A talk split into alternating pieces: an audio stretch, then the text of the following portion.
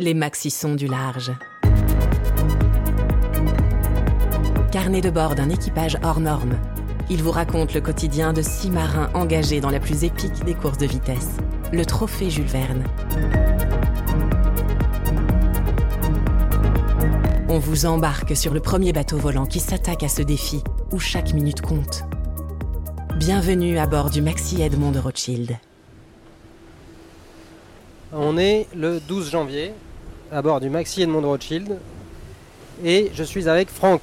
Salut Franck, comment ça va? Salut, ça va? Euh, bah, Déjà, est-ce que tu peux nous situer et nous dire à peu près où on se trouve là? Euh, On est euh, sur, donc, sur Gitana, entre les îles Canaries et les îles du Cap-Vert. On est en train d'entrer dans les alizés qui vont devenir de plus en plus soutenus. Et voilà, on est trois jours après le départ du trophée Jules Verne. Donc trois jours, comment ça s'est passé pour toi la, transition entre, entre la vie terrestre et la vie, euh, la vie à bord du Maxi? Bon, les transitions, c'est toujours brutal. Le, le départ avec. euh, euh, quand on est entouré de, plein de monde sur les pontons et qu'on se retrouve euh, euh, en équipage ou, euh, ou seul ou à deux, c'est souvent assez, euh, assez, euh, assez brutal. Et puis évi- évidemment, l'environnement euh, que l'on a à terre et le confort que l'on a à terre et le confort que l'on a en bateau, euh, c'est parfois diamétralement opposé. Donc. euh, donc il faut ça, il faut s'habituer. euh, on en est, on en est assez conscient. hein.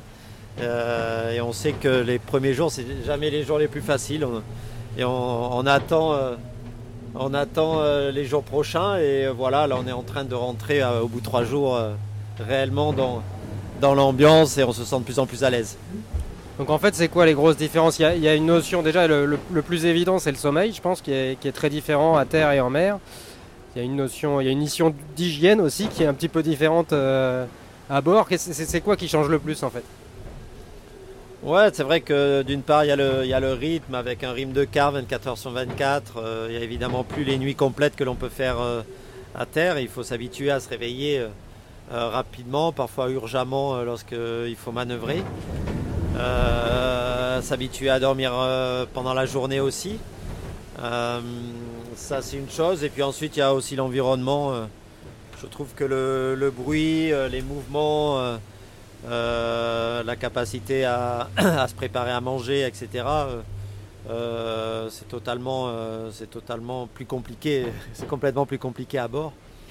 Et, notamment les, premières heures, souvent on se fait, se fait, pas des vrais repas bien organisés. Donc euh, toutes ces choses-là, euh, le- il faut, euh, il faut arriver à se caler pour la, vie quotidienne et pour la santé à, se caler pour tenir 40 jours, mais c'est sûr qu'on peut pas on peut pas garder le rythme que l'on a à terre. À partir de quand on est, ou toi, à partir de quand tu te sens complètement en- dans le rythme? Ça y est là? Ouais, je pense qu'au bout de trois jours, on, se- sent euh, bien dans le rythme. Euh, on s'est écarté de terre aussi, ça permet de ça permet d'un peu plus anticiper euh, les manœuvres, etc. Il faut savoir que quand on part de Brest, on est aussi dans des rails de cargo et on est on peut pas on peut pas faire de longs bords tranquilles. Et là là ça commence à être le cas. La température augmente aussi, donc ça permet ça permet d'avoir un environnement un peu plus confortable. Euh, beaucoup moins de temps de préparation pour aller sur le pont, par exemple. Ça, c'est euh, aussi euh, important de ne pas avoir 8 couches à mettre avant d'aller sur le pont. Et voilà, et puis, et, puis tous les mouvements du bateau, c'est sûr qu'on est, on est beaucoup plus à l'aise au bout de quelques jours. Je pense que 3 jours, c'est ce qu'il faut. Et euh, voilà, et ça va de pair avec euh, les meilleures conditions que, l'on rencontre en allant vers les tropiques. Alors justement, en deux mots là, euh, qu'est-ce qui nous attend là, les jours qui arrivent? Qu'est-ce qui nous attend Euh, on, a pas, on est passé une transition là, un peu longue euh, entre Madère et, et les Alizés. Et les- là, on va avoir euh, 24, euh, 24 bonnes heures euh, très rapides dans les Alizés. Bon, c'est pas tout à fait encore le cas maintenant, là, mais ça va augmenter.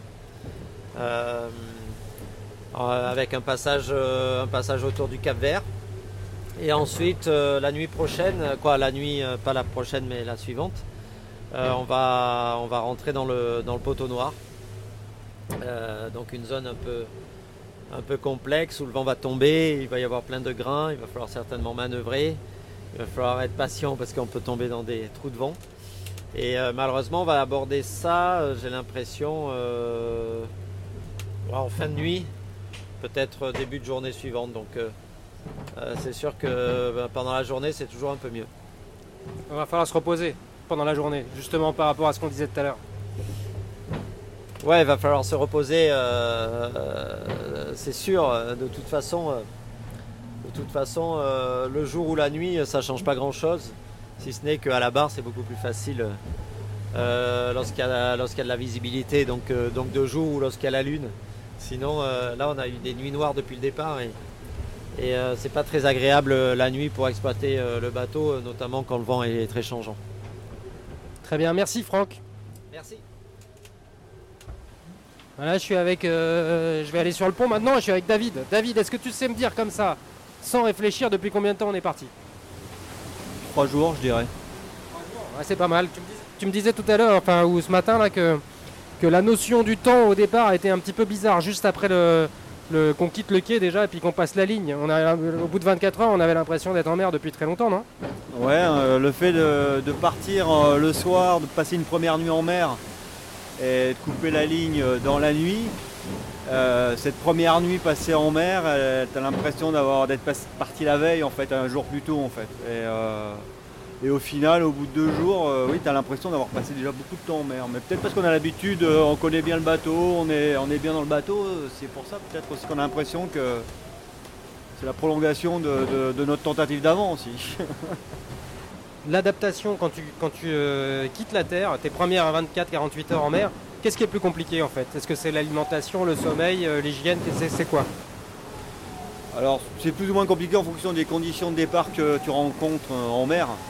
Euh, là on a eu des conditions qui étaient plus, clémentes que sur notre première tentative. Et du coup sur, sur le départ là pour ma part j'ai trouvé tout de suite je, suis bien calé au niveau sommeil. j'ai pas eu de problème pour m'endormir ni ni pour récupérer. Quoi. Je, me suis tout de suite senti bien et à l'aise euh, sur le bateau. Là, ça fait trois jours qu'on est parti. T'as fait combien de, as pris combien de douches T'as fait combien de toilettes? Alors, on peut pas dire que j'ai fait les toilettes. T'as un gant pour moi. Tu te souviens que tu dois me donner un gant, J'ai un gant pour toi. bien. Un gant, un, gant, tu peux expliquer? Bah, C'est un petit gant euh, très léger euh, qui permet de se laver et ça, ça, ça, c'est une grosse différence aussi par rapport à, la vie de terrien en fait. Eh ouais, ça c'est l'hygiène. Ça c'est l'hygiène et il faut on compose avec le avec les, conditions qui nous permettent de faire ce qu'on peut quoi, pour euh, se tenir propre. Au moins laver les dents tous les jours, ça, au moins ça. Et après le reste, euh, c'est quand on peut. Euh, c'est quand on peut. Juste pour finir, est-ce que tu peux me décrire là où est-ce qu'on est, qui c'est qui barre? Alors là, c'est Morgan qui barre. Euh, moi, je suis au Traveler. On est dans un alizé euh, plutôt faible, entre 13 et 15 nœuds. Le, bateau est à 30-32 nœuds. Et il fait bleu sous, notre vent. Et à notre vent, c'est plutôt gris avec des nuages d'alizé. Euh. Peut-être qu'il y aura des grains cette nuit. Hein. C'est sympa, on a, on a tombé pas mal de couches déjà. Je vois que tu as encore un petit blouson, mais ça va pas durer longtemps ça. Ouais, là je suis en short euh, dessous et un tout petit collant très très fin euh, sur, le, sur le haut là. Et puis euh, j'ai gardé un petit blouson pour me protéger de, du vent frais encore à l'ombre sous la casquette. Incroyable les distances qu'on fait et les, saisons qu'on parcourt avec ce bateau. Ouais, là je regarde sous notre vent, il y a un petit voilier qui est pas si petit que ça, sous Spire. Et on l'a déposé, le pauvre. je sais pas s'il nous voit. Mais euh, Ah ouais, c'est un voilier Ah oui, oui. Un voilier sous tu vois là-bas on, l'a, on, est, on est passé, on l'a enfumé, quoi. Le pauvre. bon, merci David, bon quart. Merci. Vous écoutez Les Maxi-Sons du Large. Un podcast proposé par le Gitana Team. Découvrez très vite la suite de l'aventure dans le prochain épisode. Suivez-nous au quotidien sur nos réseaux sociaux et sur gitanateam.com avec une cartographie en temps réel. Et si vous avez aimé ce podcast, vous pouvez vous abonner sur votre application préférée